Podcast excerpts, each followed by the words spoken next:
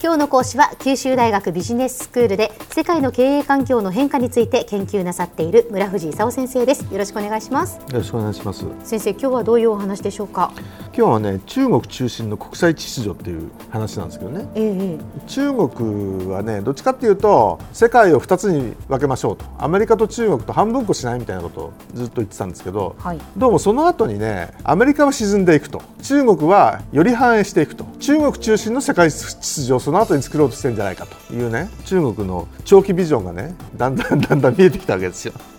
でだんだんちょっといろいろあの怖くなってきたということなんですけど、まあ、え今回そのアメリカと中国と2つで分けてりゃいいじゃんと思ってたらなんかトランプがね、まあ、いろんな言いがかりをふっかけてきてねあの貿易戦争が止まらないと。そんな中でね、あの中国が最近何してるかっていうとね、えもうすでに支配下に収めたはずのね国内政治であの国際会議って言ってあの元トップだった人たちを集めてね、いろいろあのご意見を聞くと習近平的に言うともうもうそれやめたというふうに一時見えてたんだけど、はい。とりあえず味方を多くしとくということで国内はその国際会議で長老たちの意見を聞き始めたと。それから海外はね日本嫌いって言ってたのがねなんか今年安倍さんが中国に行ってねで習近平がなんか来年来るみたいなね、話がだんだん最近できてきてそれからインドとかアフリカあたりと親しくし始めたとかね、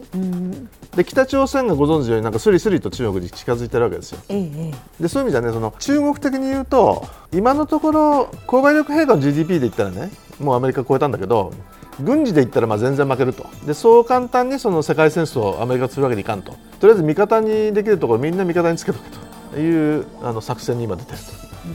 それで一帯一路って覚えてます？はいシルクロードを作ろうっていうことですよね中国版の。まあ、陸のシルクロードとか海のシルクロードとかね、はい。あの道がいろいろできてってね、えいろんなものをそこで作るわけですよ、ん。その道作ったりね。ええ。ガス田開発したり、ん。発電事業あの作ったりね。いろんなインフラを建設していくと、ところが中国としての陸のシルクロード海のシルクロードの中国外の国がお金持ちなわけないでしょ。作りましょうよって言ったら分かりましたと。ただお金は結構出してくれるんですよねみたいな。ええところが中国はそこでギフトとしてねお金あげるわけじゃなくて貸すんですよ、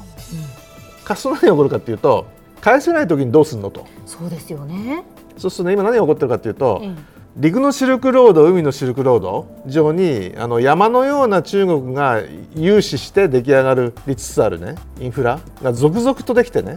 続々と返せなくなって返せないっていうんで中国が続々とそれを取り立ててね自分のものにすると。いう陸のシルクロード海のシルクロード沿いのインフラが中国の支配下に落ちつつあると。うん。であの最初みんなよく気がつかなかったんですよ。うちなんかやっぱりインフラをね作らなきゃいけないしとお金貸してくれるって言うんだったら親切だなと、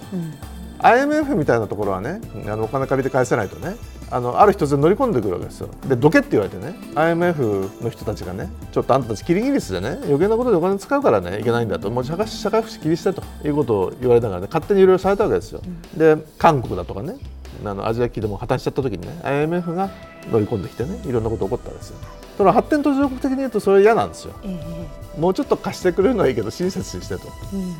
で中国はねある意味そうやってあ IMF みたいにどけまでは言わないわけですただ返せないんだったらこのインフラいただきますよみたいなね。あとあの中国ってお金貸す時にねその金利だとか返済条件みたいなのね不透明なんですよ。IMF は透明にねいろいろ開示したりするんだけどはい。途上国的に言うとねあんまり開示したくないわけですよ。いろいろ自分のあの借りてるもの。はい。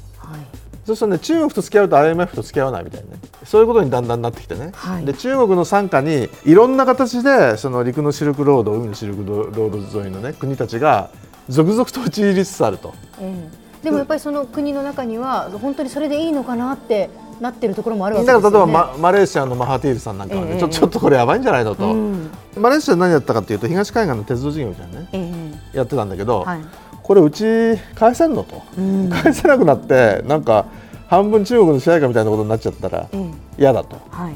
でマハティールさんはまあ有名な政治家ですからね、ええ。いろんなこと考えるんだけどスリランカの港湾だとかミャンマーのチャオピュー港湾事業だとかね。それから中央アジアもあのトルクメニスタンのガス田開発タジキスタンの発電事業トルコの高速道路大型吊り橋とかね。みんな中国に後で返さなくて取られちゃうみたいなことまで頭が回らないわけですよとりあえずうちインフラいるぞみたいなね。お金貸してくれるぞみたいなね昔の第二次大戦後の欧米 IMF 体制の傘下だったものがね続々とそこから離れてね、うん、中国傘下に移りつつあるわけですよ。はいはい、じゃあ一体中国は何をしようとしてるのかと、えー、これが問題でね中国はどうもね過去のアメリカが言ってた自由で開かれた国際秩序じゃなくて中国を中心とする経済的利益に基づく新型国際秩序をどうも作ろうとしているらしいと。うん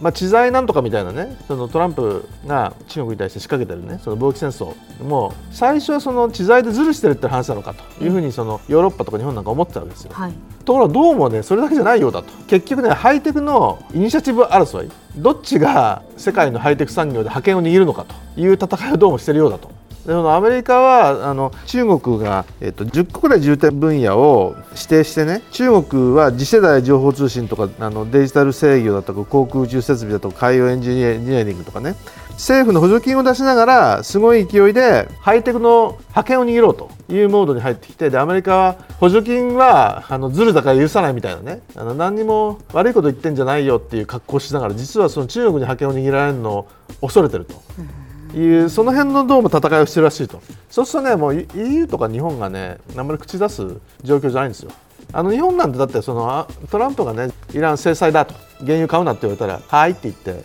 もうみんなやめちゃう世界ですから。銀行がもうじゃあお金貸さないぞとかね、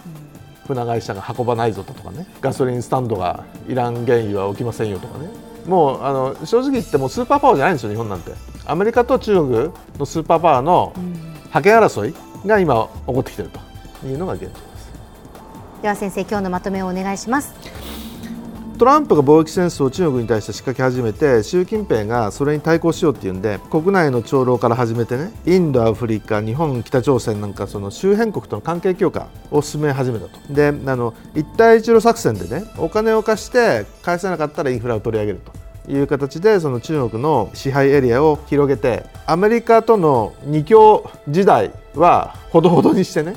将来は中国のための国際秩序を作ろうというふうにどうもしているようだというのがだんだんと見えてきたと。あのそういった戦いなんでねその貿易戦争の米中の戦いはねどこまでいくのかもうさっぱり分からなくなってきたという状況です。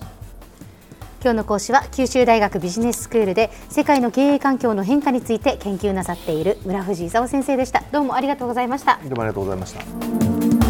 た